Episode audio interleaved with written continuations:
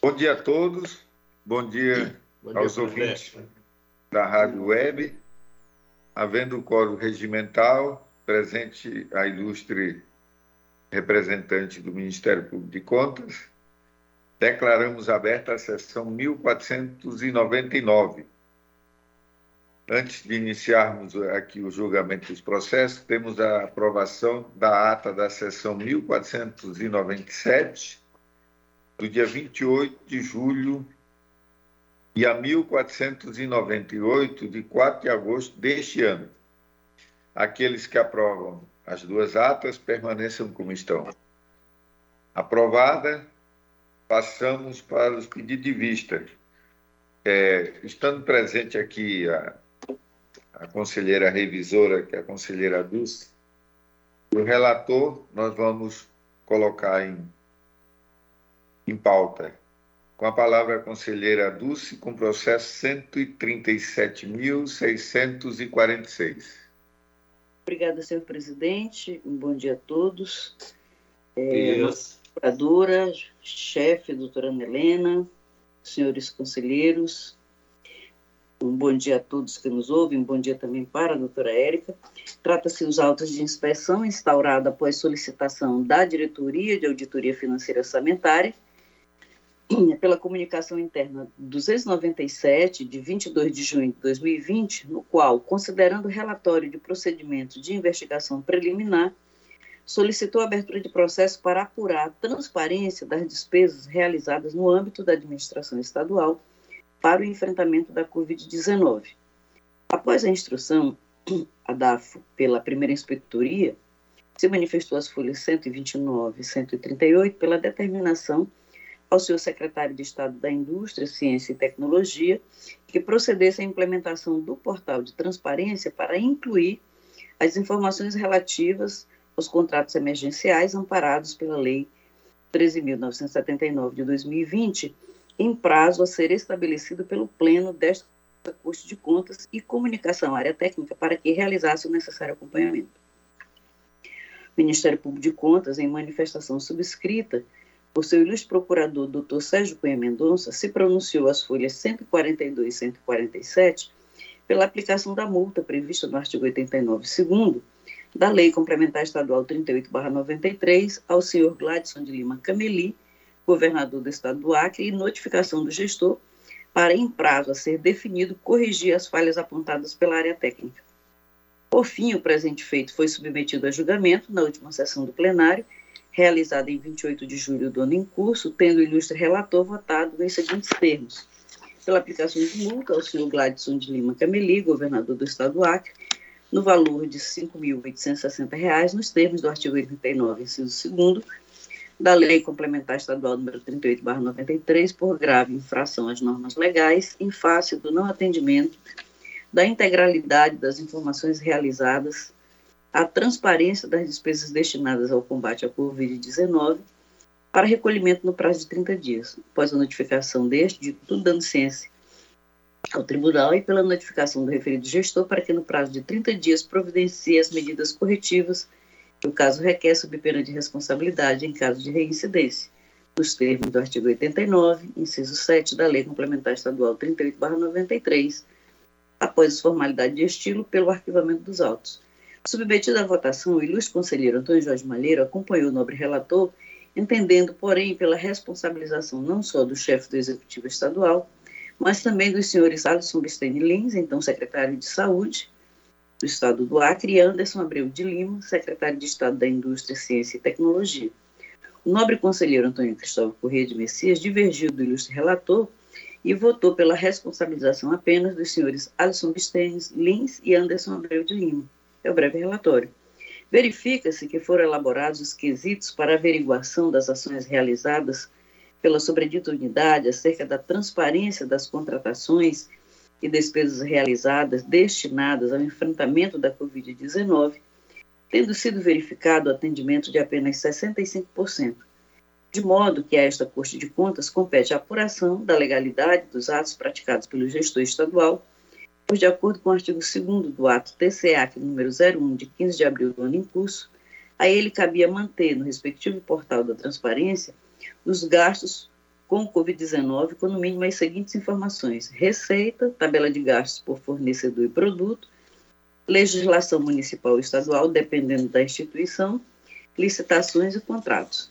Ao fim da instrução do feito, autuado em 23 de junho de 2020, foi constatado pela área técnica que o portal da transparência do Estado do Acre, no atendimento da publicidade das despesas realizadas para enfrentamento do Covid-19, não atende integralmente à determinação da Lei 13.979 de 2020, do Ato Administrativo TCE Acre número 01-2020 e item 5 do parecer técnico CNTPC número 4 de 2020, permanecendo pendentes os itens discriminados no relatório complementar, os quais se transcrevem abaixo: ausência de prazo contratual, ausência de processo de contratação ou aquisição, ausência da receita devidamente especificada, impossibilidade de identificar todas as licitações, as atas de registro de preço e contratos, item 5 do parecer técnico CNPTC número 4 2020, folha 138. Verifica-se que nos casos de dispensa de licitação, deveriam ser disponibilizadas, além das informações previstas no parágrafo 3 do artigo 8 da Lei nº 12.527/2011, o nome do contratado, o número de sua inscrição na Receita Federal do Brasil, o prazo contratual, o valor e o respectivo processo de contratação ou aquisição, nos termos do artigo 5 do sobredito ato, estabelecendo-se o artigo 7 que o descumprimento do prazo das obrigações previstas, especialmente nos artigos 5 e 6 acarretaria aos responsáveis pelo procedimento de dispensa, exemplificadamente o secretário de Estado, o secretário municipal, o prefeito, o servidor público ou qualquer pessoa expressamente designada para envio das informações de que cuida o artigo 4 parágrafo 2 da Lei 13.979-2020, as sanções previstas nos artigos 88 e 89, inciso 2 da Lei Complementar 38/93. Saliente-se que é sabida a necessidade e urgência dos gastos realizados diante da grave crise sanitária vivenciada pelo país, e justamente pela importância da correta aplicação e destinação dos recursos públicos nessa pandemia, faz-se necessário que esta Corte atue no sentido de exigir as informações quanto às contratações e despesas realizadas pelo Estado do Acre, inclusive por meio da Lei nº 14.065, e desse modo é, verifica-se que houve incompletude das informações sobre os gastos com as ações de combate no portal de transparência.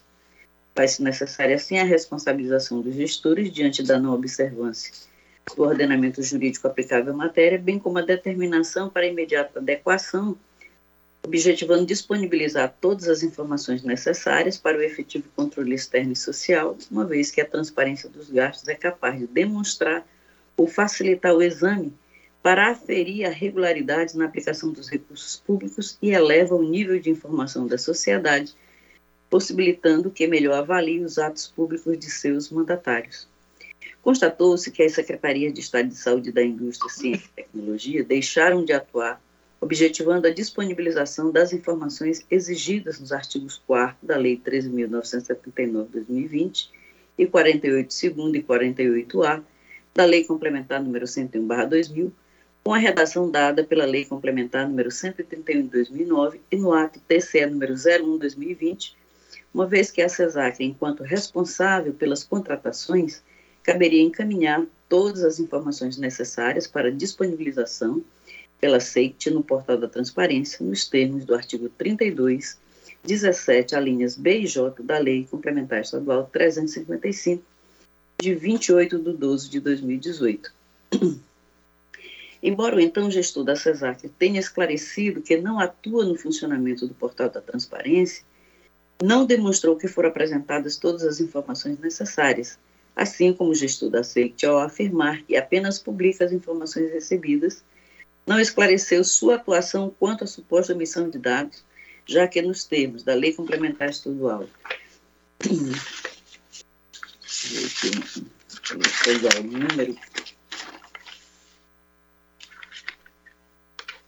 deixa eu ver aqui 14.65 que apresentou o artigo 4 a linha K, Lei 3.979-2020, foi previsto em seu parágrafo único que os tribunais de contas devem atuar para aumentar a segurança jurídica na aplicação das normas desta lei, inclusive por meio de respostas à consulta.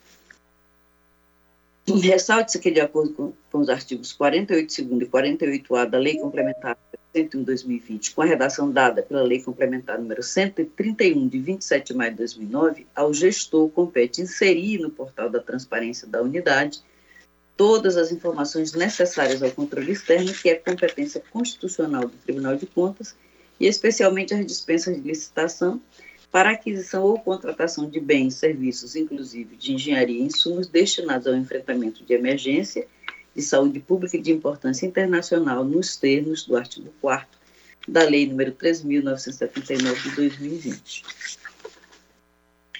Posto isso, peço venha para divergir do, do, nobre relator e votar, acompanhando em parte o nobre conselheiro Antônio Cristóvão Corrêa de Messias, pela aplicação de multa aos senhores Alisson Bistene Lins, então secretário de Saúde do Estado do Acre, e Anderson Abreu de Lima, secretário de Estado da Indústria, Ciência e Tecnologia, com fundamento no artigo 89, segundo da Lei Complementar Estadual 38/93, no valor de R$ 5.960 para cada um, em virtude do descumprimento dos artigos 4 da Lei 13.979/2020 e 48 segundo e 48A da Lei Complementar número 101/2000 com a redação dada pela Lei Complementar número 131, 2009 do Ato TCE número 01/2020, considerando efeito pedagógico, bem como os princípios da razoabilidade e proporcionalidade, a ser recolhida em favor do Tesouro do Estado do Acre em 30 dias.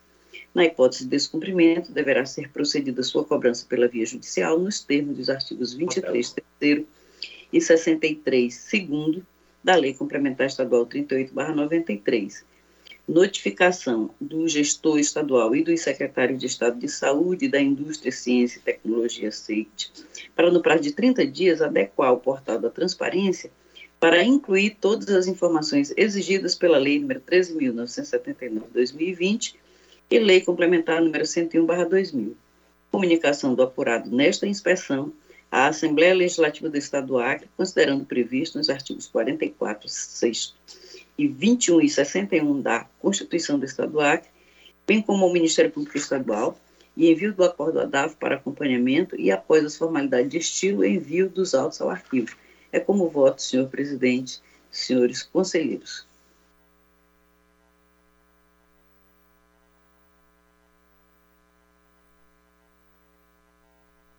Senhor presidente? Pois não, conselheira. É, o, a senhora está votando é, aplica multa aos secretários. Não é, é similar ao voto do conselheiro Cristóvão, né?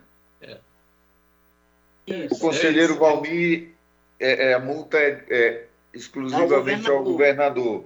O isso. conselheiro Malheiro é o governador e os dois secretários. Isso. O conselheiro Valmir acompanha, mantém seu voto? Senhor presidente, eu poderia manter o meu voto, que eu acredito que está também numa direção correta, mas eu vou é, acompanhar o voto da nobre conselheira revisora. É, como, é, como vota o conselheiro José Ribamar? É, bom dia a todos. É, senhor presidente, é, já que o nobre relator aderiu o voto da conselheira do Cineia, eu voto com o relator. Bom, formou quatro votos, não precisa do voto da presidência, né? Isso, então vai ficar nos termos do, do, do voto do conselheiro Sim. relator que aderiu o meu voto, eu repasso. É, por maioria nos termos do voto do conselheiro relator. É, o próximo voto de pedido de vista, a conselheira Ana Lu está ausente. Passamos para os o processo de julgamento com a palavra o conselheiro Valmir Ribeiro, com o processo 136.423. Obrigado, senhor presidente.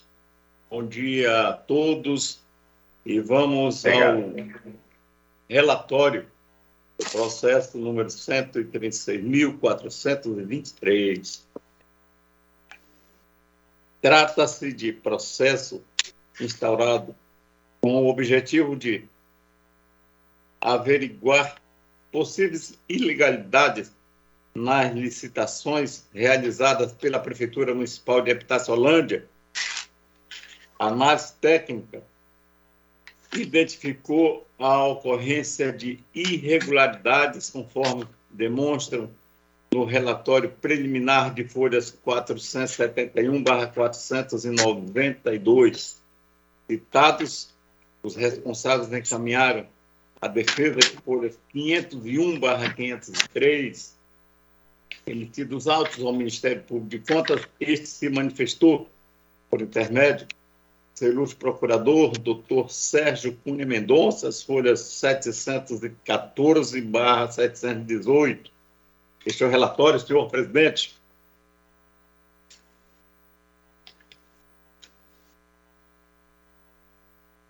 Vossa Excelência está com o microfone é, desligado. É, para ser o áudio. É o áudio. É o áudio. É. Obrigado, conselheiro Almir. Passo a palavra à nobre procuradora Ana Helena para sustentação do seu parecer.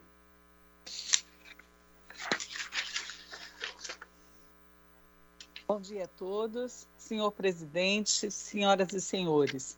Trata-se de expediente da Diretoria de Auditoria Financeira e Orçamentária DAFO, noticiando possíveis irregularidades nos pregões presenciais 001, 005, 008, 024, 026, 027 e 042, todos de 2019, realizados pela Prefeitura Municipal de Epitácio-Holândia.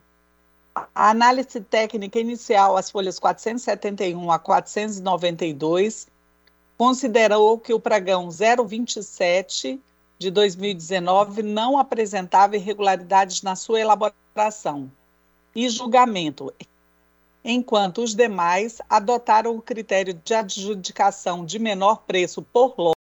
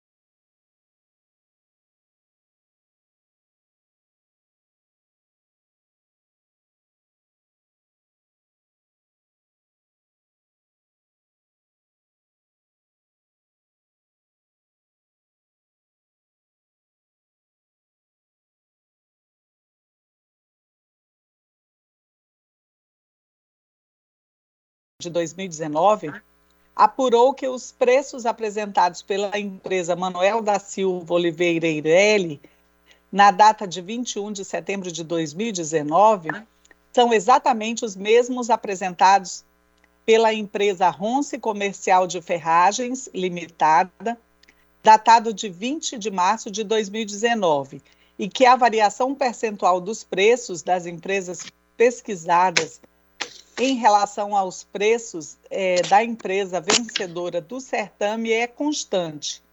Constatou ainda o direcionamento da, limita, da licitação à empresa EF Dias Importação e Exportação Eireli, tendo em vista que os preços da sua proposta são exatamente os preços médios constantes do mapa comparativo de preços da Prefeitura. Nova citação do prefeito e do pregoeiro, as folhas 705 a 708, não havendo qualquer defesa nos autos, conforme certidão da Secretaria das Seções, a folha 710. O presente processo deu entrada eletronicamente no Ministério Público em 25 de abril de 2022. Em relação aos dois procedimentos licitatórios, onde foi usado o tipo menor preço por lote, contrariando jurisprudência pacificada desta Corte de Contas, Identifica-se que ambos foram custeados integralmente pela fonte de recursos é, 14 do Sistema Único de Saúde, cuja competência, nos casos de transferência fundo a fundo, tem sido do Tribunal de Contas da União, conforme decisões do STJ e do STF. Portanto, nesses dois casos, cabe a representação ao Tribunal de Contas da União para apurar as irregularidades apontadas pela área, pela área técnica. Já em relação à fraude detectada, a fonte de recursos é 01, recursos próprios, de competência deste tribunal. O auditor demonstrou de forma inequívoca que os preços apresentados estavam percentualmente compatíveis, conforme quadro de folhas 696 697, demonstrando que a pesquisa de preço realizada foi enganosa. E tal fato é reforçado pela proposta vencedora ter sido a média aritmética dos preços cotados, relevando até uma certa negligência ou despreocupação com a atuação dos órgãos de, de fiscalização. Contudo, é bom deixar registrado que a instrução realizada pontua não ter base para afirmar que houve superfaturamento. Deixa-se de referendar também o pedido de devolução referente ao contrato 133 de 2019, é, oriundo do pregão presencial 024, eis que não houve a devida diligência para a apresentação da documentação necessária, além de não ter havido qualquer suspeita ou indício de irregularidade na sua execução.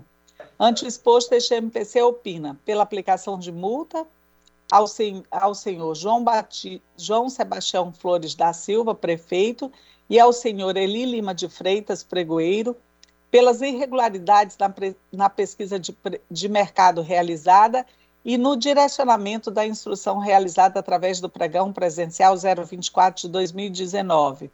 É, pelo encaminhamento de cópia do apurado ao Ministério Público Estadual para as providências que entender adotar e pela representação ao Tribunal de Contas da União em relação aos pregões presenciais 001 de 2019 e 026 de 2019, que adotaram o critério de julgamento por lote. É o pronunciamento, senhor presidente. Obrigado, procuradora Ana. Com a palavra, o conselheiro relator. Obrigado, senhor presidente. Meu voto vai no mesmo, na mesma direção. Então, vamos ao voto.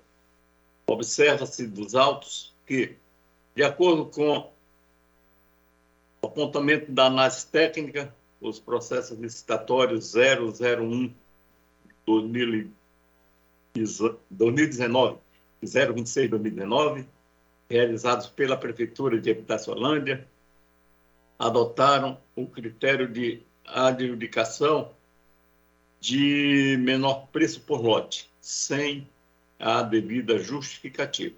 Diante do exposto, visto e analisado o presente processo e ainda consubstanciado na análise técnica complementar de folha 689/700, bem como no douto parecer do Ministério Público de Contas de folha 714/718, concluo votando.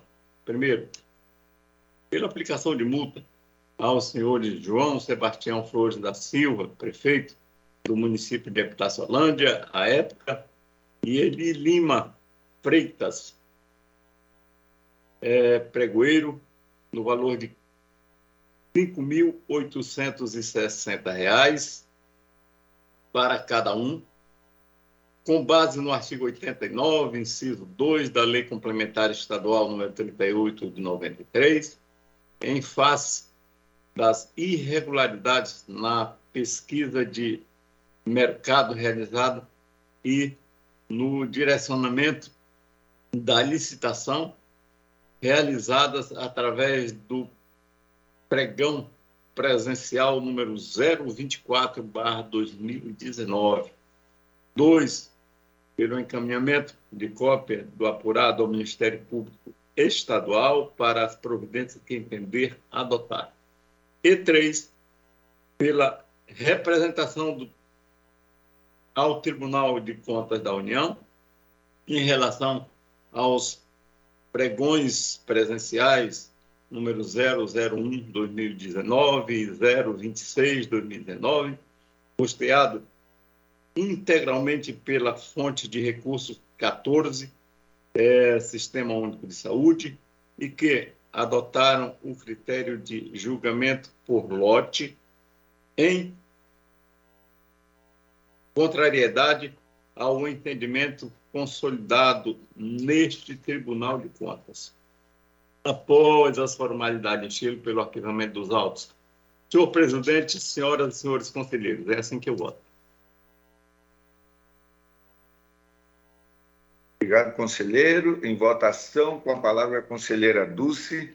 Acompanho o relator, excelência. Conselheiro José Ribamar. Com o relator, excelência.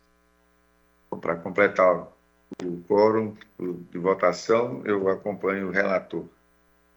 Então, decidiu-se a unanimidade nos termos do voto do conselheiro relator, que permanece com a palavra com o processo 140.830. Obrigado, senhor presidente. É, o, é este realmente o processo 140.830 que passamos ao relatório. Tratam os presentes autos de denúncia apresentada pela empresa Marques e Rodrigues Comércio, Importação e Exportação Limitada, através do senhor Lucas Rodrigues, dando conta de possíveis irregularidades no pregão presencial número 016/2021, realizado pela Prefeitura Municipal de Porto Acre para contratação de fornecedores de materiais de construção. Fornecimento é, consumo. É, perdão, é, contratação de fornecimento de material de consumo.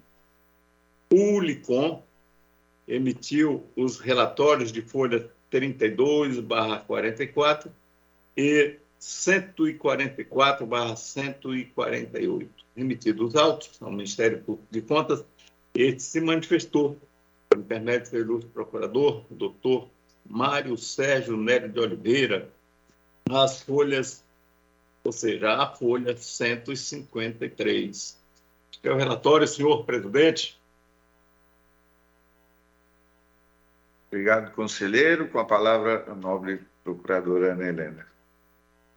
É, senhor presidente, senhoras e senhores, fiscaliza-se o pregão presencial 016 de 2021 para a contratação de pessoa jurídica para o fornecimento de material de consumo, hospitalar, odontológico e laboratório por parte da Prefeitura de Porto Acre, sob a responsabilidade dos senhores Benedito Cavalcante Damasceno, prefeito, e Lindomar de Oliveira Siqueira, pregoeiro.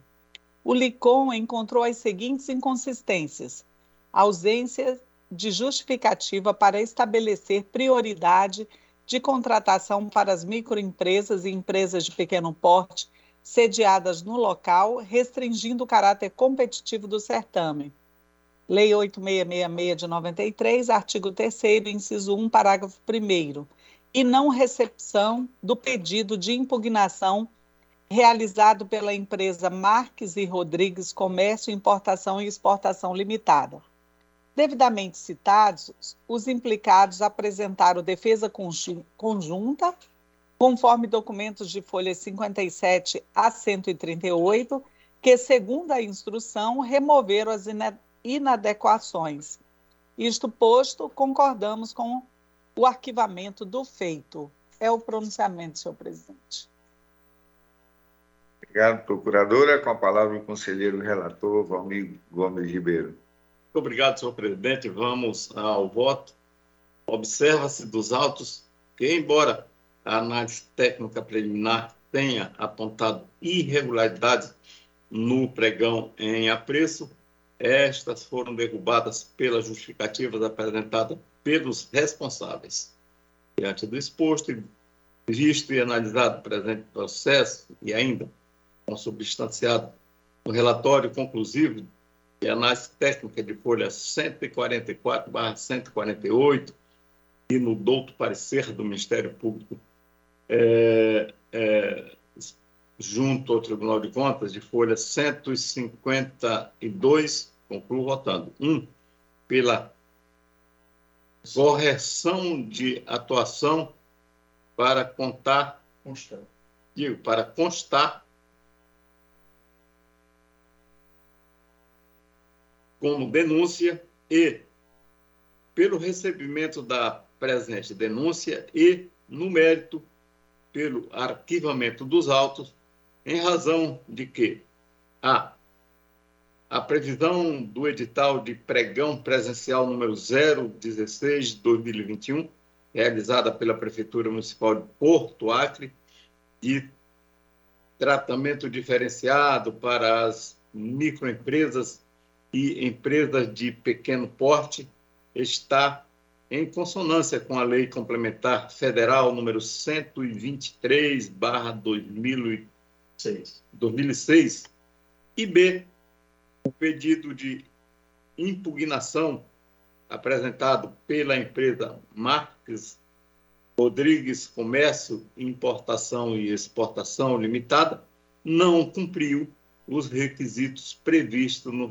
no referido edital. Senhor presidente, é assim que voto. É seguindo também o pensamento do Ministério Público de Contas.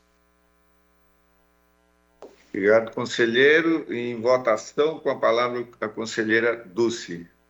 É, com o relator, senhor presidente. Conselheiro Vai, José Ribamar. Acompanho o nobre relator, excelência. Então, para completar o quórum é, de votação, acompanho o entendimento do conselheiro relator. Decidiu-se a unanimidade nos termos do voto conselheiro relator, que permanece com a palavra com o processo 140.988. Obrigado, senhor presidente. Vamos ao relatório. Trata o presente processo de recurso de reconsideração interposto pelo senhor Marciano Bezerra da Silva, presidente da Câmara Municipal de Afrelândia, à época, em face em face do acórdão número 12.325 de 2021 do plenário desta Corte de Contas, exarado nos autos é, número 123, perdão, 128, 598, que considerou, considerou irregulares as contas do exercício 2019, perdão, 2017, irregulares as contas do exercício de 2017 da referida Câmara. A segunda da IGCE, responsável pela instrução do feito, é, relata que as razões apresentadas pelo recorrente não são capazes de afastar a decisão guerreada. Remetidos autos ao Ministério Público de Contas, este se manifestou por intermédio é, do seu ilustre procurador, doutor Mário Sérgio Nery de Oliveira, a folha 22, digo, a folha 22. Este é o relatório, senhor presidente.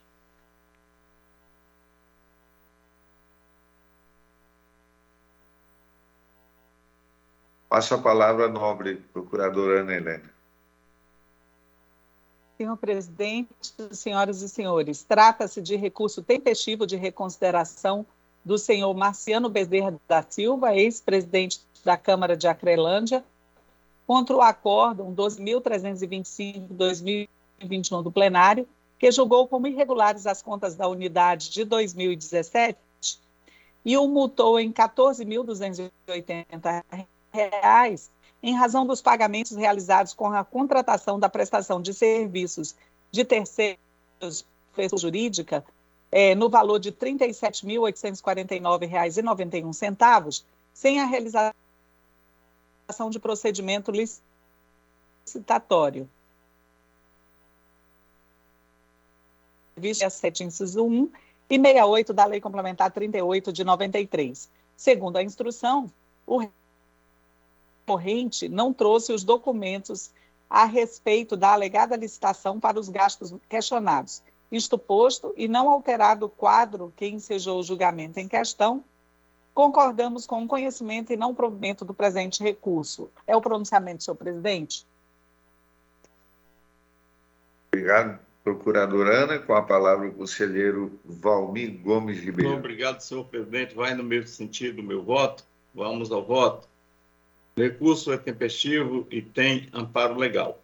a análise técnica é, competente demonstra que o recorrente não logrou êxito em afastar a irregularidade apontada no acórdão recorrido e a consequente aplicação da multa devendo a decisão ser mantida.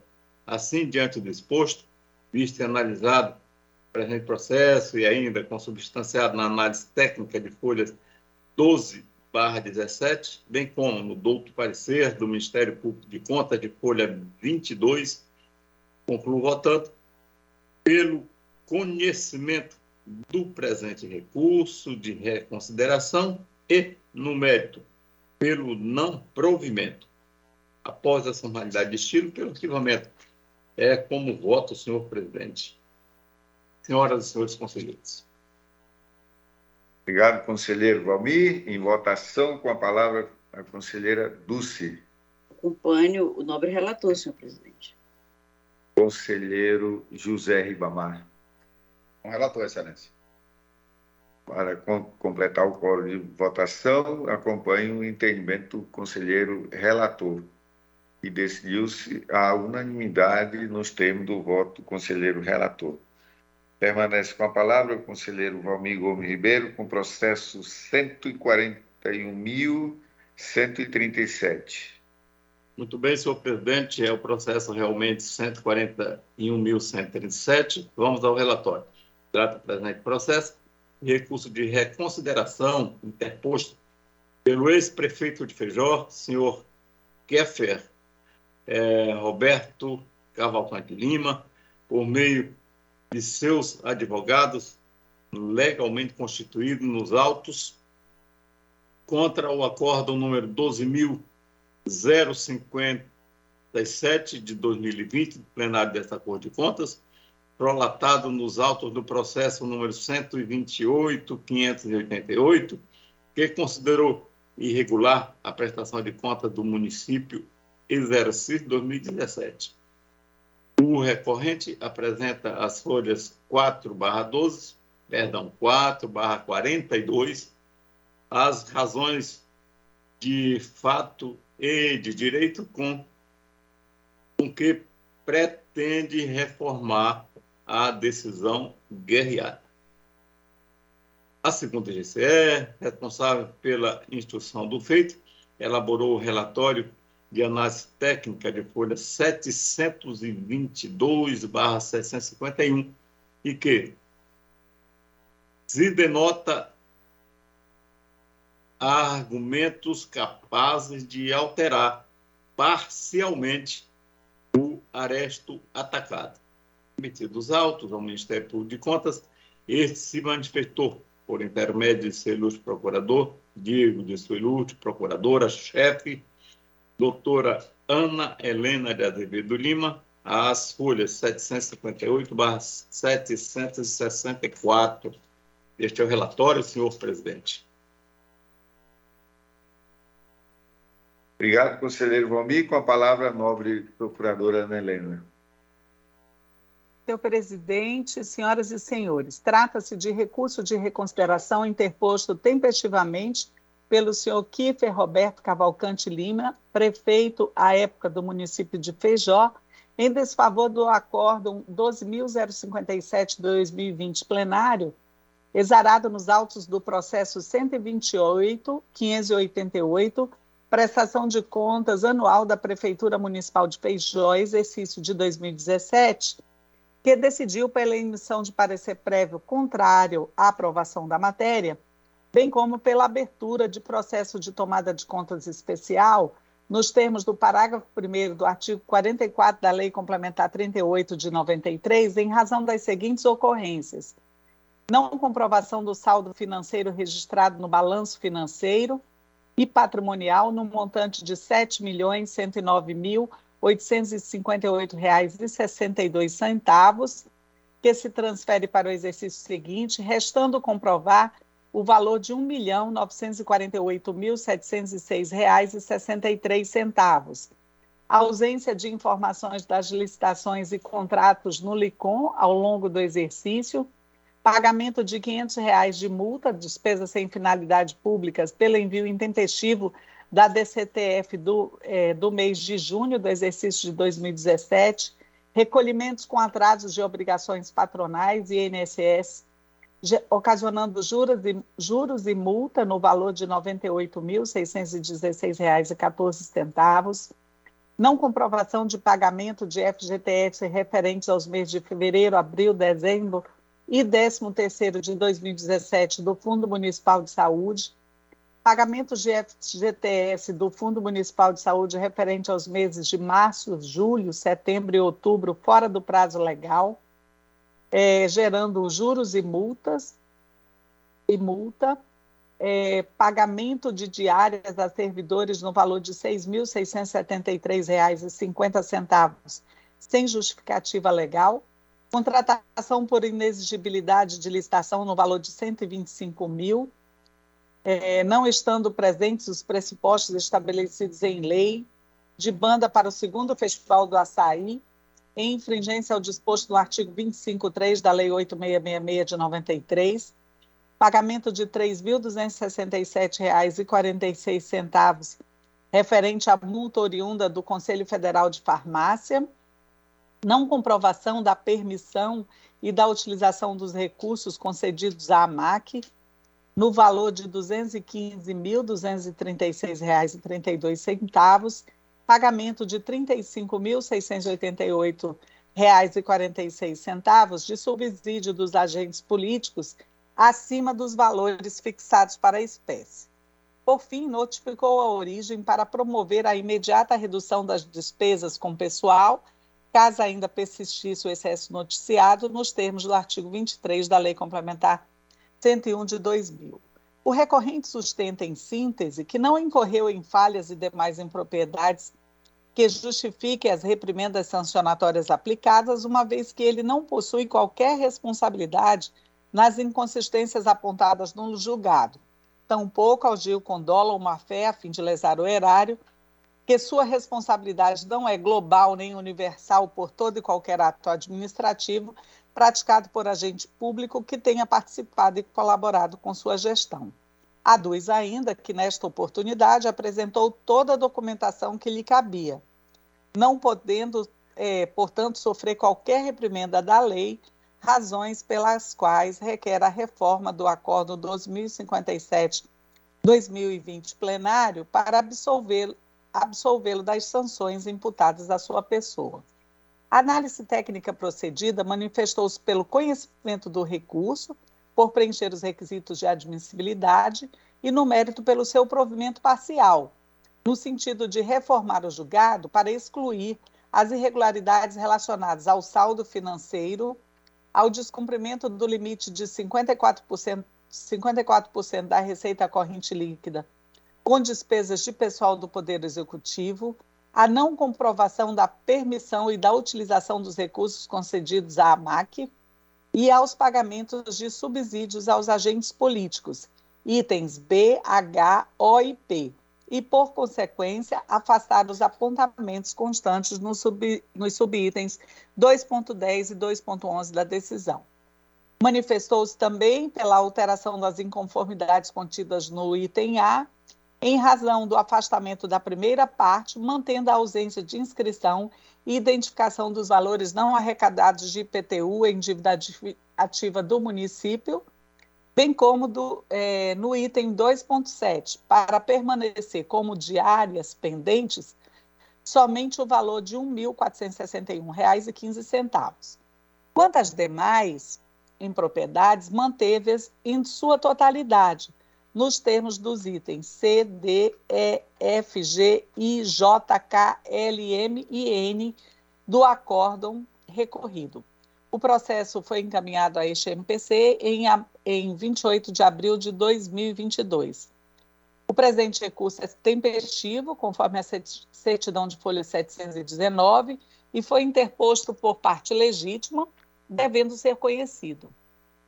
Quanto ao mérito, verifica-se que as justificativas acompanhadas da documentação supervenientes, superveniente são suficientes para comprovar o saldo financeiro, a permissão e utilização dos recursos concedidos à MAC e os subsídios aos agentes políticos, o que afasta as irregularidades evidenciadas nos itens B, O e P do julgado, e, por conseguinte, é, nos subitens 2.1, 2.10 e 2.11, conforme apurou a instrução. Constata-se também que merece é, reforma parcial apurado para o IPTU, tendo em vista que o interessado promoveu ações voltadas à arrecadação do imposto, restando pendente apenas a não inscrição dos valores não arrecadados em dívida ativa do município com a correspondente identificação dos contribuintes. No tocante às despesas com diárias, a área técnica constatou que do total inicialmente apurado, da ordem de R$ 6.673,50, o recorrente comprovou a regularidade da execução de R$ 5.212,35, restando pendente a devolução de R$ 1.461,15, decorrentes de concessões de diárias em valores superiores aos devidos. O recorrente sustenta que as comprovações de devoluções serão feitas mediante a apresentação de documento de arrecadação aos cofres do municípios, é, aos cofres do município de Feijó, mas não acostou aludido documento. Concernente às despesas com pessoal, em que pesem as justificativas apresentadas, não restou comprovado o cumprimento do limite máximo de 54% da receita corrente líquida é, comprometido com a despesa com pessoal do Poder Executivo no, ter no terceiro quadrimestre de 2017. Entretanto, a instrução apurou que em 31 de 12 de 2017, o Poder Executivo Municipal encontrava-se dentro do prazo legal para eliminar o percentual excedente da despesa com pessoal verificado no primeiro quadrimestre, considerando o crescimento negativo do produto interno bruto nacional em 2016, nos termos do artigo 23, combinado com o artigo 66 da Lei de Responsabilidade Fiscal, manifestando-se corretamente pela exclusão do item.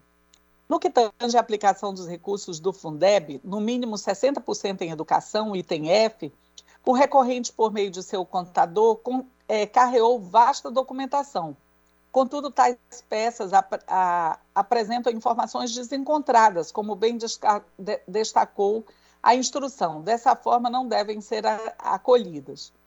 Todavia, o item referenciado merece reforma para incluir nas despesas custeadas com os 60% dos recursos anuais do, do Fundeb os pagamentos de professores temporários da ordem de R$ 1.883.000 R$ 883.096,60 decorrentes dos empenhos é, 221, 324, 1.165, 1.358, 1.469 e 1.643, que foram excluídos pela área técnica por apresentarem er erros nos históricos dos empenhos que discriminam 40% do Fundeb ao invés de 60%.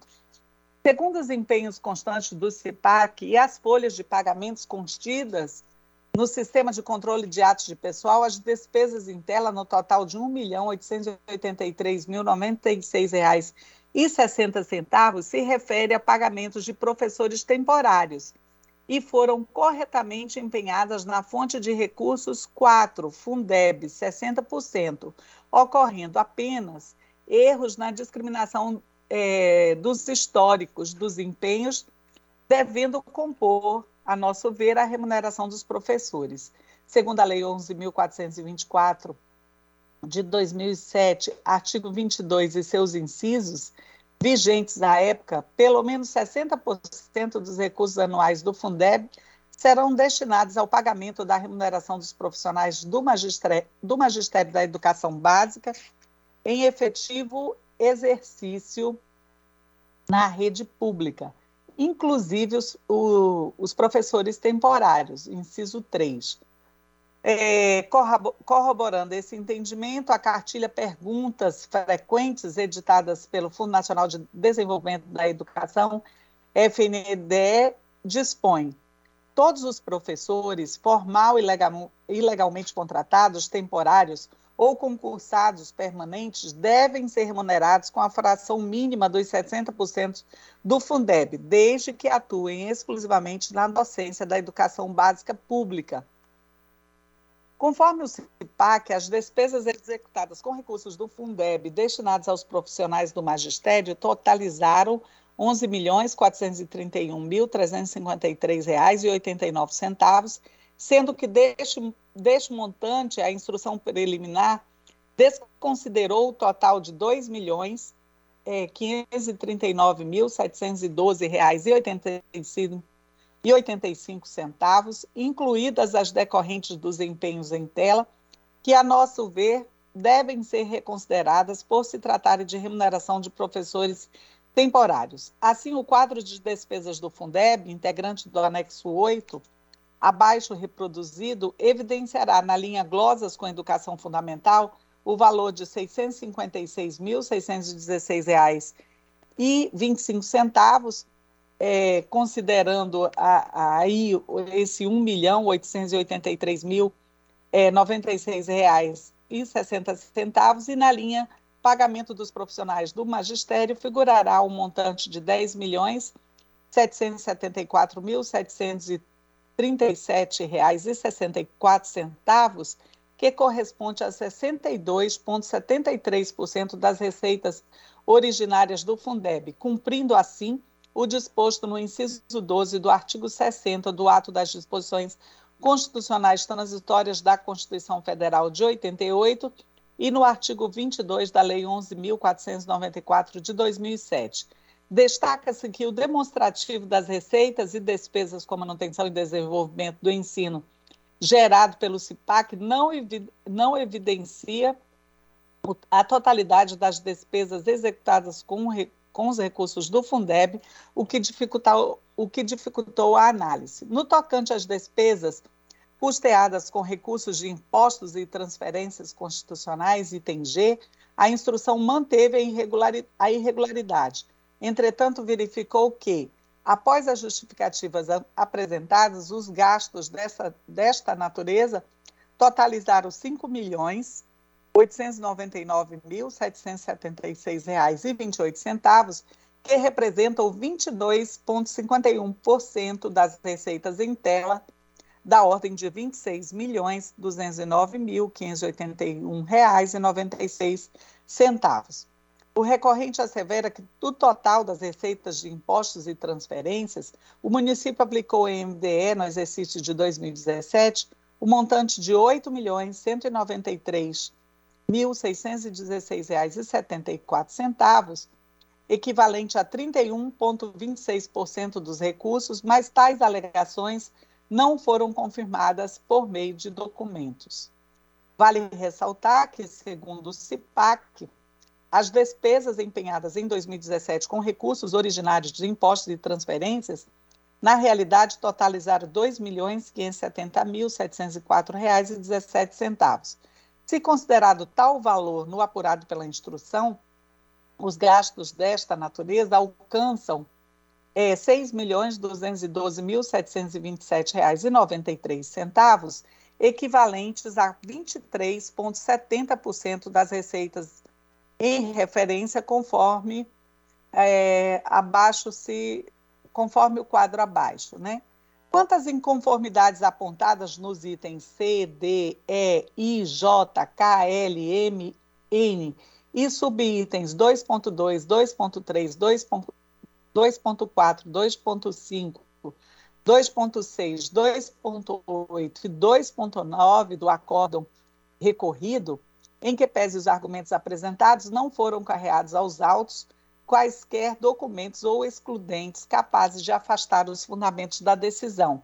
Ante o exposto, este MPC opina pelo conhecimento do recurso, por ser próprio e tempestivo, e no mérito pelo seu provimento parcial, no sentido de reformar o julgado para excluir do item 1 os subitens B, F, H, O e P, e por conseguinte os, os subitens 2.1, 2.10 e 2.11, bem como alterar o, disposto nos subitens A em face do afastamento da irregularidade contida em sua primeira parte, G, ante a confirmação da aplicação do percentual é, de 23,70% dos recursos originários de impostos e transferências em manutenção e desenvolvimento do ensino e ainda do subitem 2,7 face à permanência de apenas R$ 1.461,15 decorrentes de concessões de diárias a servidores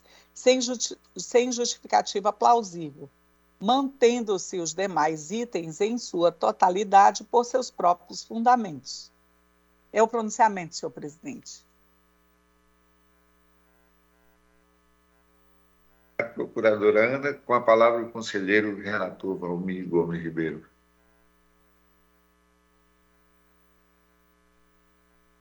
Desligado, conselheiro.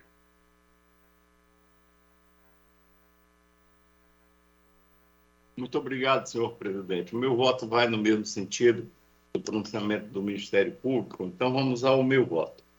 No mérito, compulsando os autos, verifica-se que os argumentos apresentados pelo recorrente foram capazes de alterar parcialmente a decisão atacada. Isto posto, visto e analisado o presente processo, e em tudo que dos autos constas e ainda consubstanciado no relatório técnico de folhas 722/751 e no parecer do Ministério Público de Contas de folhas 758/764, concluo votando. 1. Um, pelo conhecimento do presente recurso de reconsideração, para, no mérito, dar-lhe parcial provimento para excluir do acórdão número 12.057 de 2020 do plenário desta Corte de Conta os subitens, ou seja, o subitem B, F, H, O e P do item 1 e, por consequência, por consequência, os subitens 2.1, 2.10, 2.11 do item 2, bem como para alterar o disposto no subitem A do item 1 para retirar é, a não comprovação da implementação de políticas de arrecadação do IPTU, alterar o disposto no subitem G do item 1 para fazer constar a aplicação do percentual de 23,70% dos recursos originários de impostos de transferências em MDE e. Corrigir o valor disposto no subitem 2.7 para fazer constar o valor de R$ 1.461,15, referente a pagamento de diárias de servidores sem, justific... sem justificativas plausíveis, é, mantendo-se os demais itens em sua totalidade por seus próprios fundamentos. Dois, pela aplicação notificação. Digo, pela notificação do recorrente para conhecimento desta decisão, após as formalidades de estilo, pelo arquivamento dos autos. É assim que voto, senhor presidente, senhoras e senhores conselheiros. Obrigado, conselheiro. Em votação, com a palavra a conselheira Dulce. Voto com o relator, senhor presidente conselheiro José Ribamar. Acompanho o nobre relator, excelência. É, Para completar o quórum, acompanho o entendimento do voto do conselheiro relator. Então, decidiu-se a unanimidade nos termos do voto do conselheiro relator, que permanece com a palavra com o processo. É, 38. É o 138, 988. Muito bem, senhor presidente. Esse processo eu vou retirar de pauta, porque este processo é da nobre conselheira Nalu Maria. ele é, entrou em pauta no meu nome, é assim eu retiro de pauta. Esse processo é da nobre conselheira Ana Maria. Está retirado. Pois não, conselheiro, passo a palavra à conselheira Dulce com processo 141.926. Obrigada, senhor presidente, senhora procuradora-chefe, senhores conselheiros, um bom dia também a todos que nos ouvem. Trata-se de inspeção autuada para apurar como se dá a manutenção do arquivo institucional da Prefeitura de Rio Branco, considerando que foi informada em denúncia anônima apresentada à municipalidade a ocorrência de extravio, inutilização, danificação ou destruição de inúmeros documentos públicos, folhas de 1 a 6 e documentos de folhas 7 a 24.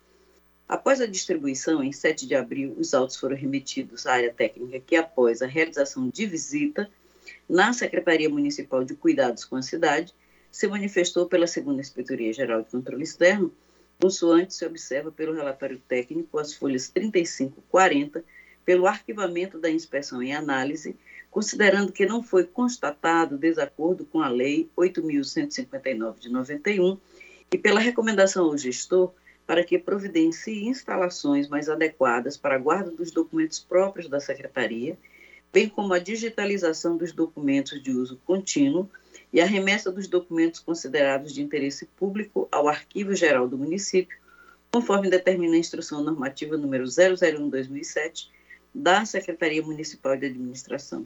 Ministério Público de Contas, por meio do seu ilustre procurador, doutor Sérgio Cunha Mendonça, se pronunciou às folhas 45 e 48. É o relator, excelência. Obrigado, conselheira Dulce. Com a palavra, a nobre procuradora Ana Helena. Senhor presidente, senhoras e senhores, trata-se de denúncia anônima encaminhada à ouvidoria desta Corte de Contas, informando que os responsáveis legais pelo arquivo institucional da atual Secretaria Municipal de Cuidados com a Cidade, é, antiga Secretaria Municipal de Zeladoria da Cidade, estariam dolosos ou culposamente permitindo o extravio, inutilização, danificação e ou destruição de, de inúmeros documentos públicos físicos de valor econômico inestimável, infringindo a Lei Geral de Proteção de Dados Pessoais, Lei de Acesso à Informação, o artigo 9 da Lei Federal 8.159 de 91, é, que dispõe sobre a Política Nacional de Arquivos Públicos, Lei 12.682 de 2012, Lei de Arquivamento de Documentos Eletrônicos, dentre outras. Relatório conclusivo, as folhas 35 ou 40, 35 e 40. Com o objetivo de apurar o teor da denúncia, uma equipe desta corte realizou visita em loco para averiguar as instalações da Secretaria de Cuidados com a Cidade no dia 28 de abril de 2022, onde visitaram o arquivo, local que supostamente estariam sendo guardados documentos públicos de forma irregular do qual fizeram registros fotográficos. A equipe constatou que havia diversas caixas em sacos plásticos e que o espaço não era suficiente para a guarda dos documentos. Porém, tais documentos eram apenas cópias de memorandos, ofícios e de processos de pagamento e que os originais estavam arquivados no Arquivo Geral do município. A equipe então se deslocou até o Arquivo Geral acompanhada de uma servidora, onde confirmaram que o local tem estrutura apropriada para os arquivos, inclusive com as técnicas de arquivologia, conforme acervo fotográfico, não encontrando indícios de que os documentos que necessitam de guarda adequada estivessem com risco de deteriora deterioração. Contudo, conforme relatado pela servidora, a referida secretaria não tem arquivos digitais, sendo todos os documentos físicos, dos quais ficam nas, é, sob sua guarda até o término dos trabalhos administrativos, sendo encaminhados ao Arquivo Geral da Prefeitura Municipal de Rio Branco, após esse, período. Tal fato aponta uma fragilidade grande, pois apenas a guarda física dos documentos está sujeita a inúmeros casos fortuitos ou de força maior, como alagação, incêndios e deterioração pelo tempo. Assim, a equipe sugeriu a recomendação para que o gestor providencie a digitalização de documentos de uso contínuo, bem como é, instalações mais adequadas aos arquivos na Secretaria de Cuidados com a Cidade e aqueles considerados de interesse público, conforme determina a Instrução Normativa 01 de 2007 da Secretaria de Administração, é, que determina que sejam encaminhados ao Arquivo Geral do município. Pugnou ao fim pela improcedência da denúncia, recebido feito eletronicamente em 9 de maio de 2022. Pelo que foi relatado pela equipe deste tribunal e confirmado pelas fotografias anexadas ao relatório, o arquivo provisório da secretaria em questão é precário. E mesmo que ele seja transitório, até que os documentos sejam encaminhados para o arquivo geral do município, este deve ter um mínimo de adequação para evitar perdas irreparáveis. E neste, e neste ponto, salutar a recomendação para digitalização dos arquivos como forma de preservar e salvaguardar todos os documentos sobre a, todos os documentos sobre a questão central da denúncia ficou demonstrada a improcedência desta. Anteexposto, este MP de Contas opina, pelo conhecimento da presente denúncia e no mérito pela sua improcedência e pela, e pela recomendação ao secretário municipal de Cuidados com a cidade para que proceda a digitalização do seu acervo documental. É o pronunciamento, senhor presidente. Obrigado, procuradora Ana. Com a palavra, Ana, com a palavra a conselheira Dulce. Obrigada, excelência. Então, conforme esclareceu a diretoria de auditoria financeira e orçamentária que realizou a vistoria no local apontado, também como já destacado no parecer ministerial, não houve infringência né, a Lei Federal 8.159 de 91, porque ali encontravam-se apenas cópias, né, é, para uso interno da Secretaria. A Lei número 8.159, de 8 de janeiro de 91, é que dispõe sobre a Política Nacional de Arquivos Públicos e Privados e da outras providências, estabelece que é dever do poder público a gestão documental e a proteção especial a documentos de arquivos, como instrumento de apoio à administração, à cultura, ao desenvolvimento científico e como elementos de prova e informação, artigo 1 da citada lei, prevendo em artigo 25 que ficará sujeito à responsabilidade penal, civil e administrativa, na forma da legislação em vigor, aquele que desfigurar ou destruir documentos de valor permanente ou considerado como de interesse público e social. Desse modo, embora não constatado desacordo com a referida lei, deve ser recomendado ao gestor a adoção de providências objetivando a guarda e a melhor disponibilização dos documentos constantes no arquivo. Posto isso, considerando o relatório técnico de, de folhas 35 barra 40, bem como parecer ministerial, voto pela extinção do feito, nos termos do artigo 485, quarto do Código de Processo Civil, considerando a constatação de cumprimento à Lei 8.159-91, recomendação ao secretário municipal de Cuidados com a cidade senhor Joab Lira de Queiroz para que providencie instalações mais adequadas à guarda dos documentos próprios da Secretaria, bem como a digitalização daqueles de uso contínuo e a remessa dos expedientes considerados de interesse público ao Arquivo Geral do município, conforme determina a Instrução Normativa número 001-2007 da Secretaria Municipal de Administração. Notificação do senhor Prefeito Municipal de Rio Branco, senhor Sebastião Bocalão Rodrigues, acerca do apurado nestes autos, e após as formalidades de estilo, remessa dos autos ao arquivo. É como voto, senhor presidente, senhores conselheiros. Obrigado, conselheira Dulce. Em votação, com a palavra o conselheiro Valmir Gomes Ribeiro. Acompanhe o voto, senhor presidente. Conselheiro José Ribamar. Com relator, excelência. Completar a votação, o quórum acompanho o entendimento da conselheira relatora. Então, decidiu-se a unanimidade nos termos do voto da conselheira relatora. Só para dar uma informação, nós estamos é, com compromisso de implantar o SEI nos municípios, nos municípios do, do Estado.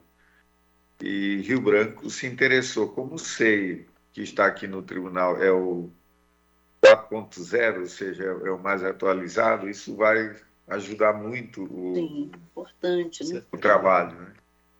É, também, na próxima semana, já que não está todo mundo, é, eu quero apresentar o, a proposta do SEI externo. Certo. É, e já está numa versão também atualizada. Muitos tribunais já estão usando, né?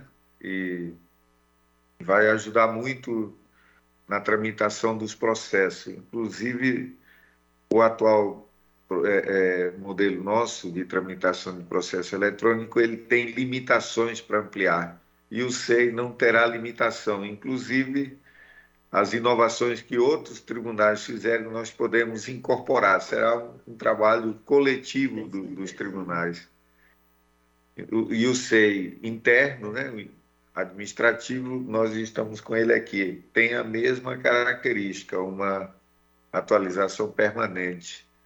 Não só do Tribunal de Contas do Acre. O que a gente acrescentar é, será é, absolvido por outros tribunais. E o que outros acrescentarem vai ser um processo ganha-ganha. Né? Eu acredito que aí, nesse momento, esse, essas situações não vão mais aparecer. Né? Importante, presidente, né? o tribunal dá a sua contribuição né, para a melhoria é, contínua né, do serviço público. Parabenizo Vossa Excelência. É, continua com a palavra, conselheira Dulce, com o processo 141.239. Obrigada, Excelência. Trata-se de representação com pedido de cautelar, proposta pela pessoa jurídica Adserve Administradora de Serviços Limitada, na qual noticiou a realização do pregão eletrônico para registro de preços número 011-2021 pela Prefeitura Municipal de Rio Branco, objetivando a contratação de empresa para prestação de serviços de agente de portaria diurno, visando atender às demandas das dependências das unidades escolares municipais e unidades administrativas da Secretaria Municipal de Educação, SEMI. Afirmou que a abertura do certame se dera em 4 de 8 de 2021 e, após ofertar seu lance, foi classificada na oitava posição, tendo havido sua desclassificação no certame, assim como de outras licitantes, sem que ele fosse oportunizada a correção da proposta apresentada nos termos da súmula 262 do Tribunal de Contas da União. Sustentou haver prejuízo ao erário a cada desclassificação indevida, à medida que eram convocados licitantes que ofertaram preços maiores. Afirmou que o parecer da Secretaria de Origem sugeriu sua convocação para apresentação de novos cálculos, o que não foi acatado pela senhora Pregoeira. Argumentou que, pela instrução normativa número 05-2017, erros no preenchimento da planilha não são motivos suficientes para a desclassificação da proposta quando puder ser ajustada, e colacionou precedentes oriundos do TCU e do Superior Tribunal de Justiça, objetivando corroborar sua tese. Prosseguiu pontuando ser cabível o deferimento de medida cautelar para suspender o certame, retornando à fase da análise da sua proposta, oportunizando-a a correção da planilha apresentada ou, alternativamente, a suspensão de todos os atos, inclusive a adjudicação e homologação, para, ao final, diante das ilegalidades apontadas, fossem anulados os atos praticados e eivados de vícios, especificamente a sua desclassificação, folhas 2 a 22. Após a distribuição, em 1 de outubro de 2021, os autos vieram a mim conclusos, oportunidade na qual, com fundamento no artigo 276, parágrafo 2 do Regimento Interno do TCU, de aplicação subsidiária ao presente caso, conforme previsão do artigo 172 do regimento interno deste tribunal, foi determinada a oitiva do senhor prefeito municipal de Rio Branco e da senhora pregoeira em três dias úteis para que se manifestassem sobre o contido na representação e análise. Os senhores Sebastião Bocalão Rodrigues e Raquel Lopes Gama Cunha apresentaram seus esclarecimentos, as folhas 3.164, 3.168 e 3.159, 3.163, respectivamente, bem como a cópia do noticiário do pregão, consoante se vê as folhas 118 a 3.158. Asseveraram que a representante também impetrou mandado de segurança autuado sob o número 071 122 367 2021, no qual foi indeferida a liminar postulado. pontuaram que a proposta apresentada no pregão em análise possui erros grosseiros que, na hipótese de correção, ocasionariam a elevação do preço proposto, consoante apontado pela Secretaria Municipal de Educação. Esclareceram que foi observado previsto nos itens 6.9, 6.13, 7.41, 7.4.1 do edital do certame, na qual permite a correção de propostas apenas para sanar evidentes erros formais prevendo que cabe à pregoeira a desclassificação daquelas que não estiverem de acordo com as especificações exigidas, e, por fim, sustentaram que os atos praticados estavam conforme o previsto nos artigos 43, 4 e 48, 1 da Lei 8666-93, pelo que postularam o indeferimento dos pedidos apresentados pela ADSERV, Administradora de Serviços Limitada.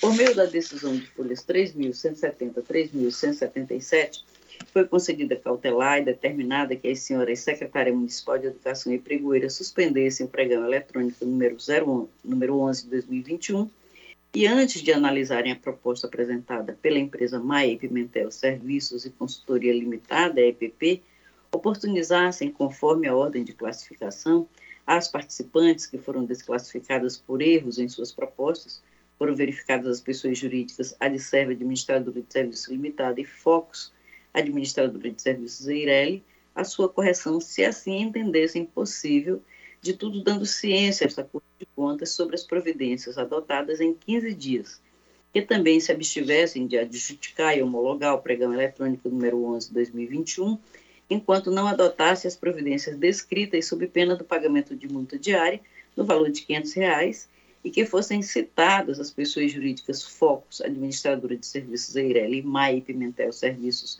de Consultoria Limitada EPP, para conhecimento da representação formulada e decisão cautelar, bem como para manifestação no prazo de 15 dias, se assim fosse do interesse, nos termos do artigo 114 do Código de Processo Civil. Por meio da petição juntada à Folha 3.216, datada de 5 de 11 de 2021, e documentos de folhas 3.217 3.242, a ilustre prefeita municipal em exercício se manifestou informando que houve o cumprimento da decisão cautelar proferida, tendo o ilustre prefeito municipal esclarecido posteriormente que houve a adjudicação do certame, no qual a empresa ADSERVE, administradora de serviços limitada, foi vencedora. Folhas 3.252, 3.270. As folhas 3.272, 3.290 foram juntadas representações formuladas pela pessoa jurídica JWC Multisserviços Limitada e pelo Sindicato das Empresas de Asseio, Limpeza, Conservação, Trabalho Temporário e Serviços Terceirizáveis do Estado do Acre, SEAC-AC, nas quais, respectivamente, contestam a adjudicação realizada e entendem que deveria haver a revisão do certame, já que os valores e percentuais mencionados não obedeceram ao estabelecido em convenção coletiva de trabalho da categoria, bem como ao ordenamento jurídico aplicável à matéria. Encaminhados os autos à DAFO, esta se manifestou pelo Grupo de Acompanhamento e Fiscalização de Licitações e Contratos LICOM, consoante se observa pelo relatório conclusivo, as folhas 3.333 e 3.350, pelo arquivamento da representação em análise considerando que, com o deferimento da cautelar, o pedido da empresa ADSERV, administradora de serviços limitada, foi atendido, tendo podido corrigir as falhas apontadas em sua proposta, bem como a improcedência das representações oferecidas por JWC Multiserviços Limitada e pelo Sindicato das Empresas de Asseio, Limpeza, Conservação, Trabalho Temporário e Serviços Terceirizáveis do Estado do Acre, SEAC-AC. Ministério Público de Contas, em manifestação subscrita por seu ilustre procurador, doutor Sérgio Cunha Mendonça, se pronunciou pelo arquivamento do feito ao relatório, excelência.